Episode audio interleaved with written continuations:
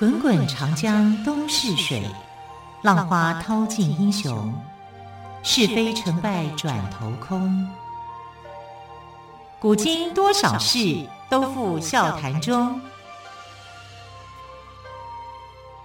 陪你说历史，汪培制作主持。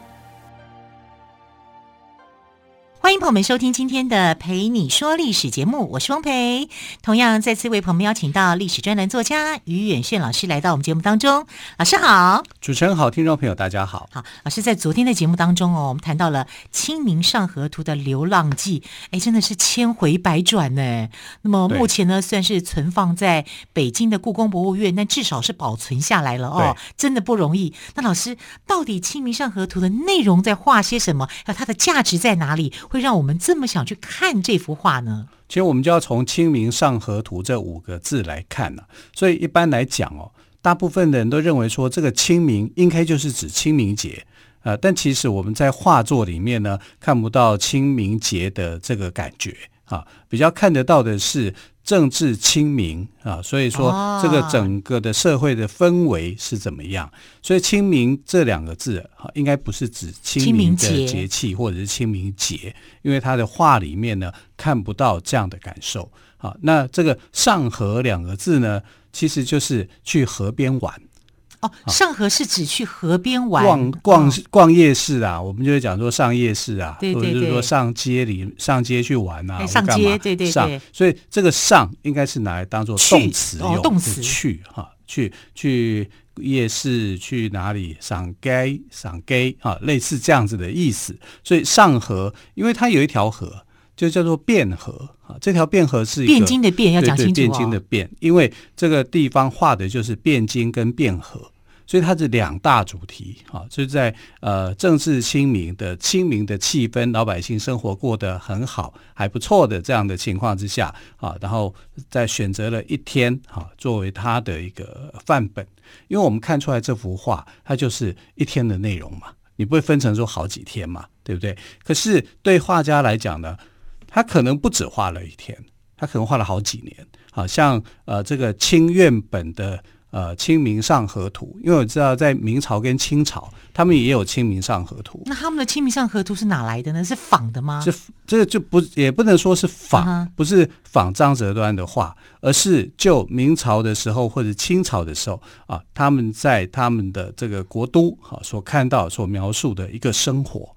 所以《清明上河图》呢，它版本是有很多的。啊，那宋朝有宋朝的版本，明朝有明朝的版本，画的内容是不是就不一样了？啊，会不一样，哦、会不一样哈、啊，所以才能够分辨出啊，这是哪一个朝代画的版本。以清朝的呃明朝呃宋朝的《清明上河图》来说，我们就可以很清楚的知道说啊，因为是在汴京，也就是现在的开封，开封呢没有山，没有山的情况之下，因为我们看到的《清明上河图》，它就是没有山啊。没有山，你就很容易去知道说，他画的是指这个宋朝的《清明上河图》，它就是宋朝的一个作品。从这里面去做一个简单的分辨，当然有很多的细节啦。那但这是一个最大的特征嘛，哈，因为呃，这个古来汴京呢，也就是郑州这个地方呢，就是。缺山的哈，它就是一个四战之地哈，是四通八达的一条啊这个道路哈，或者是它的京城跟京都是这个样子的。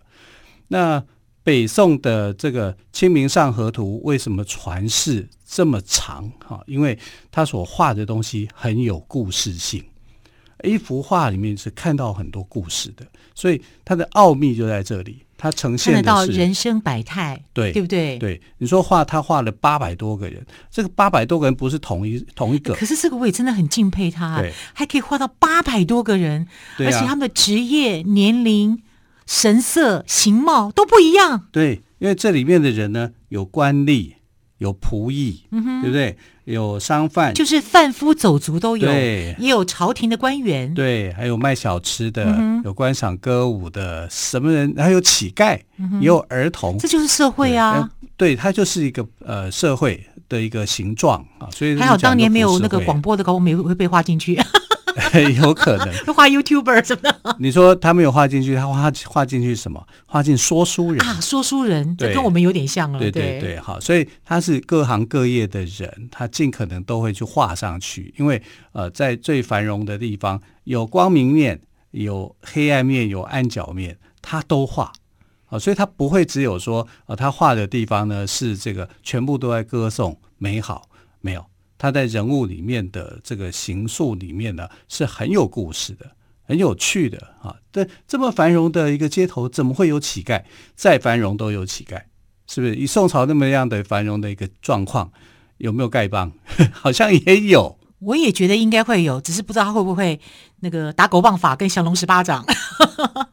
汴京啊，这个张择端画的《清明上河图》，他从这里你可以看到，他画的是人性。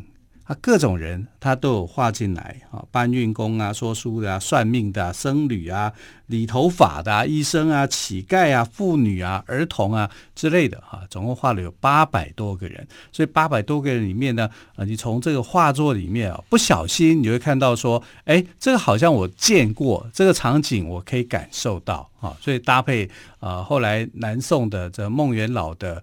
呃，东京梦华录的时候呢，你就会看到说，哦，这个书啊，这个画是可以结合的，可以共同来解读的，哈、啊，这也变成了它的奥秘啊。因为呃，后来整个北宋被呃金人给灭亡啊，灭亡以后呢，很多人都去想念过去哈、在北方的时候，在汴京的时候，那是一个什么样的感觉啊？因为他们后来就。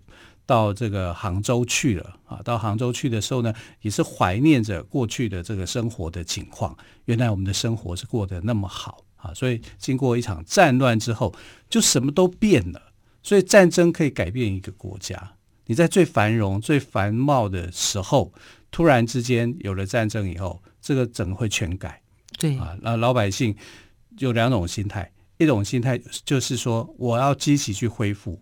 啊，所以你看，像一些军人，像岳飞啊，他就会挺身而出，我要去救我这个国家，保家卫国，保家卫国啊。另外一个就是怎么样，继续沉沦啊，而且会更沉沦啊。所以唐代的社会到晚唐的时候，我们觉得好像晚唐一片凄凉，错了，晚唐一片繁荣啊。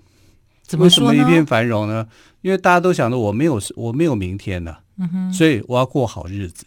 就比较敢花钱，就对了。敢花钱，对啊，乱花钱，不知道明天在哪里啊？对呀，啊，所以有时候就是这样啊。我买不起房子，我就不要买，好，我就去尽量去享受，啊，就尽量去享受。这个在在唐朝就这样子啊。然后，因为他们不知道他们自己有没有明天，那就尽量挥霍吧。所以晚唐是极尽的这个奢华艳丽啊，所以这个叫做夕阳无限好，只是近黄昏。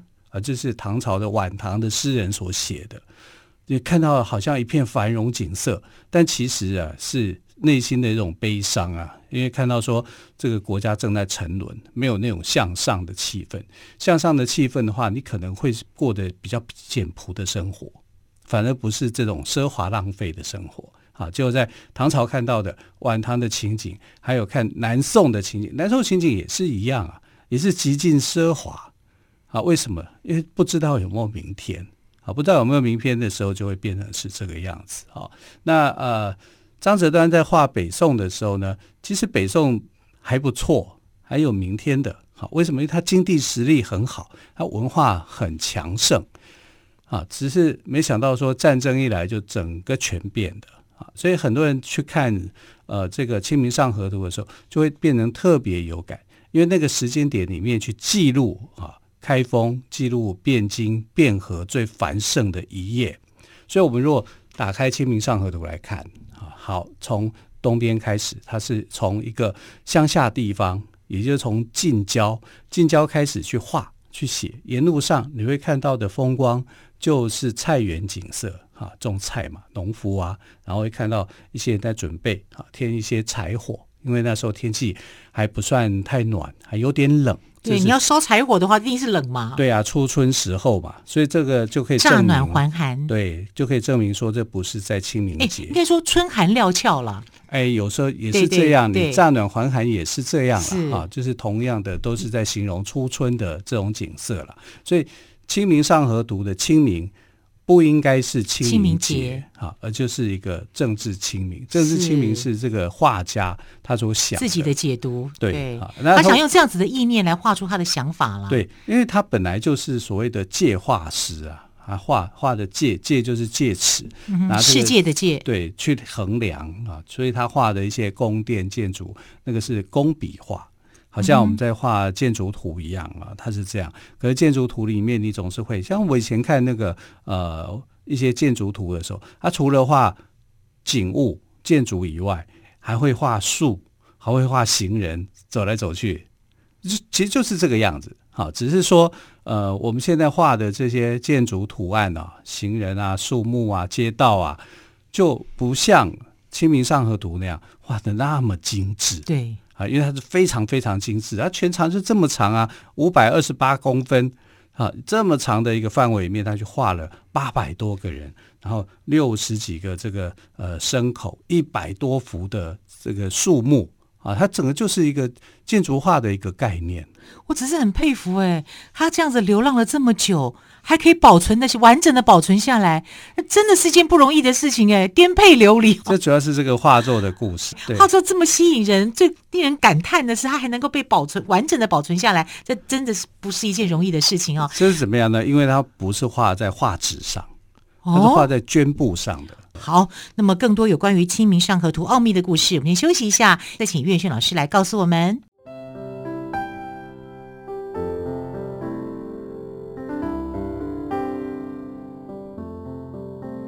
听见台北的声音，拥有颗热情的心，有爱与梦想的电台，台北广播 FM 九三点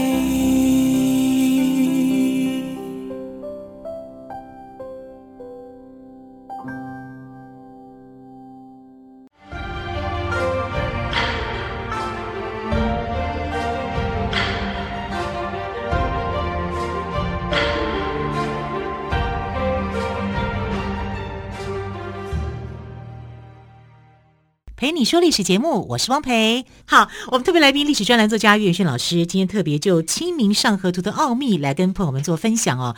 老师，你刚刚有提到他在。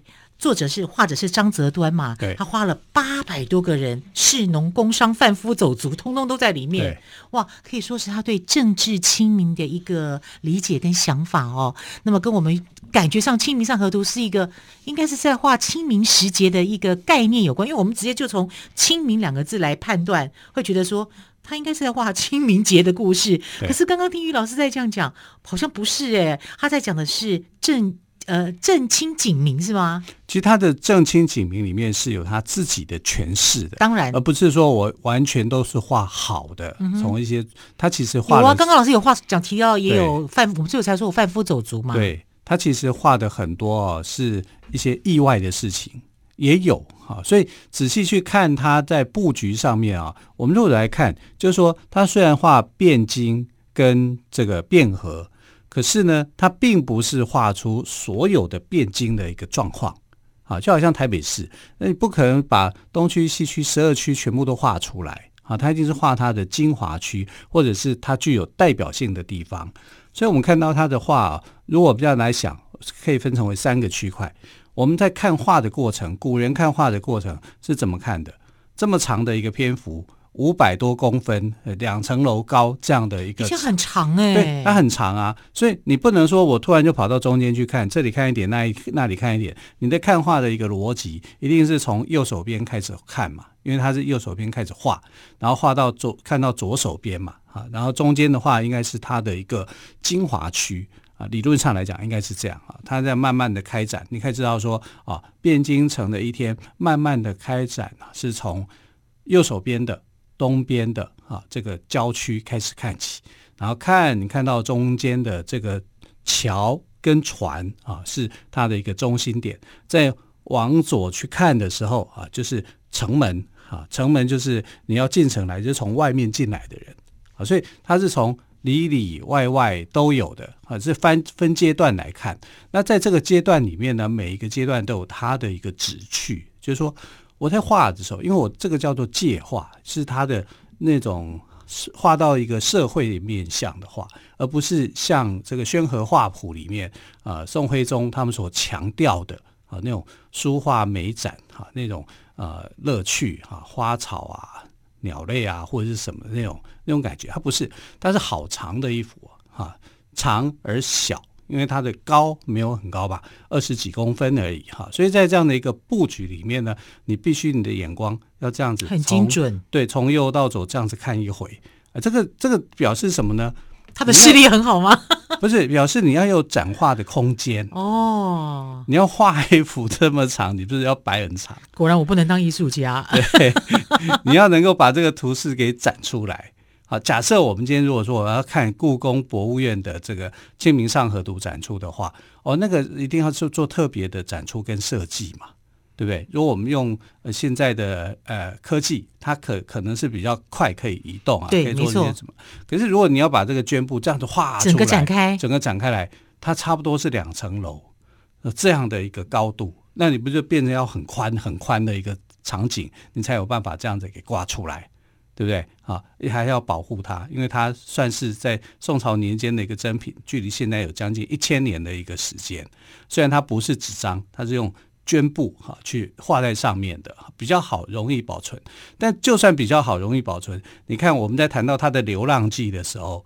它流来流流去流那么多次，这些都没有破损吗？就觉得很好奇耶、啊。像那个在元朝的时候，那个装裱匠有没有？他去偷那个画的时候，他为了他自己的装裱的问题，他一定会重新把原画那取出来，嗯、然后把外面的那些拿开、呃、拿开，他才好拿啊。对呀、啊，所以这个过程里面会会不会有一些损毁，或者是什么指纹会沾到上面什么之类的，或者是污渍啊？像那个呃，我们知道说《清明上河图》这五个字哦，是宋徽宗用瘦金体写的。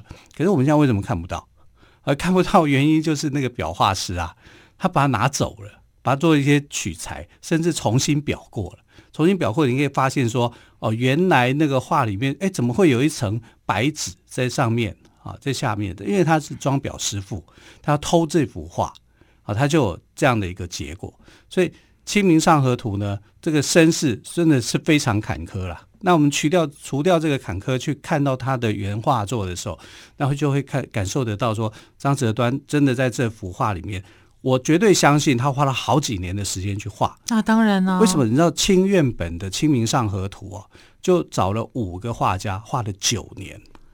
哇！是清朝的，太钦佩张择端了。清朝的画家就得要花这么多时间才能够完成，更何况是宋朝，对，更久远了。但宋朝是这个美术发展非常强盛的一个时代啊，尤其宋徽宗啊，宋徽宗重视这个，对，他在这个艺术品的里面非常讲究，没有人比他更讲究了啊，因为他的一个工序啊，比如说像制陶瓷的工序，他就要做七十二道。我们现在哪有人这样做啊？真的没办法。对，可能德国还有了，uh -huh. 但是你台湾的话，你找不到要这么多的工序去完成的，要做这么久啊。但是宋朝就是这样。然后他的绘画部门，哈，绘画部门就是一个颜色就一个人上色，一个人颜色就一个人上色。你看有多少人？天哪！他的绘画部门就一千多个人。你想想看，这个是什么一个时代？夸张，冗员这么多。对啊，对 一个绘画，一个颜色就一个人上色。对，哇，你可以可以很难去想象。我只是想到说，我们的纳税钱是这样花的。那时候没有纳税钱，钱，就是你就是得要缴钱就对了，缴钱就对了。皇帝说要征这个，你就要给他。好，专制时代嘛，就是这样。可是这个宋徽宗算是一个有品位的艺术皇帝了。但他就是没品位的这个政治皇帝了，就是他的优点，他摆在就是被政治耽误的艺术家就对了啦。没错，就是这样子啦。那这样的艺术家其实也不是只有他而已啦，前头还有一个李后主嘛。嗯，所以所以就有人就说，这个李李后主投胎转世当宋徽宗，要断了这个宋朝的命脉 来报仇，也有这么一个说法，啊。但这个说法是很生动了，可是是不是事实又不知道。那是后人讲的。哎，对，就是。当做是一个故事来听啦。那我们看《清明上河图》，它本身它自己就有它故事。他在画作的时候就有这个故事产生。比如说，他画那个官员进来骑马进来，对不对？结果有一只马怎么样？丢给他骂骂号哈，受到惊吓。为什么啊？呃，就是他画的是一个受到惊吓的马，嗯哼，然后就看看说这个官员跟仆役是怎么去处理的。对，哎，这个蛮写实的耶。对呀、啊，就很有意思，对不对？生活的一部分啊，有可能会遇到啊。所以他就是画生活的一部分，他不是画一个规规矩矩，好像让我们看的看起来就是说啊、呃，完全符合那种呃正面取向的这样。对对对，他画社会的角小角落，对他就是有一些意外，他就是有一些意外的状况让你去看。啊，比如说这个，我是做生意的人，他可能就是画一个在那边苦等半天，怎么没有人来买东西？对，啊，就有那种苦恼那种那种感觉。他是这样子的，他的人物是生动的，喜怒哀乐，哈、啊，这种形象是在纸上是可以看得到的。当然，他人物很小了，因为画作的关系，人物大概就只有两三公分，这么这么高这样的高度。可是呢，你如果细心去看，你就会看到一些细节。看到一些很有趣的地方，啊，这这个是他很好玩的地方。他连包括酒楼，哈，就是因为宋朝那个时候生活很繁荣，还有夜市啊，所以他的酒楼啊是有分等级的，是有像我们现在讲的五星级的，啊，也有这个呃不入五星的三星的啊，一般的餐馆的，或者是小摊子啊，或者是夜市，他这样子都画得很清楚，在这个呃《清明上河图》里面都有。啊，然后而且还有根据他们的一个特质来看，说这个酒楼五星级的酒楼里面会有什么人？哎呀，会有很多的这个歌女、演演艺人员在那边演唱。啊，就非常的繁荣。拿什么乐器啦？什么样的人进出？他们的衣着如何啊？对，然后一般的餐馆呢，就有外卖的去换去送外卖的人，哎，这些都有啊。对，seven eleven。对 对对。你看他就在他这里面画里面真的是非常非常的精彩的啊。那画到中间的那一段的时候，刚刚说的，它就是一个桥梁，桥梁底下是船。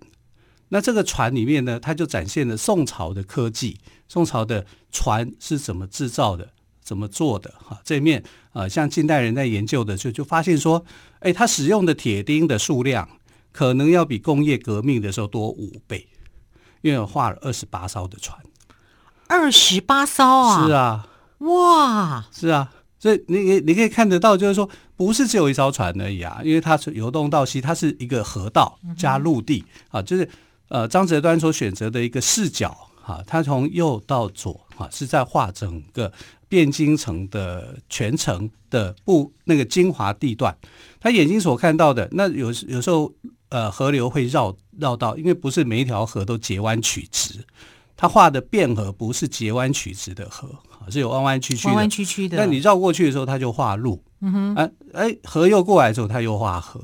他是用这种眼光去看的。啊，所以我们可以看到宋朝的科技。你看，光是那个拱桥，拱桥在外国人来讲，这是一个奇迹。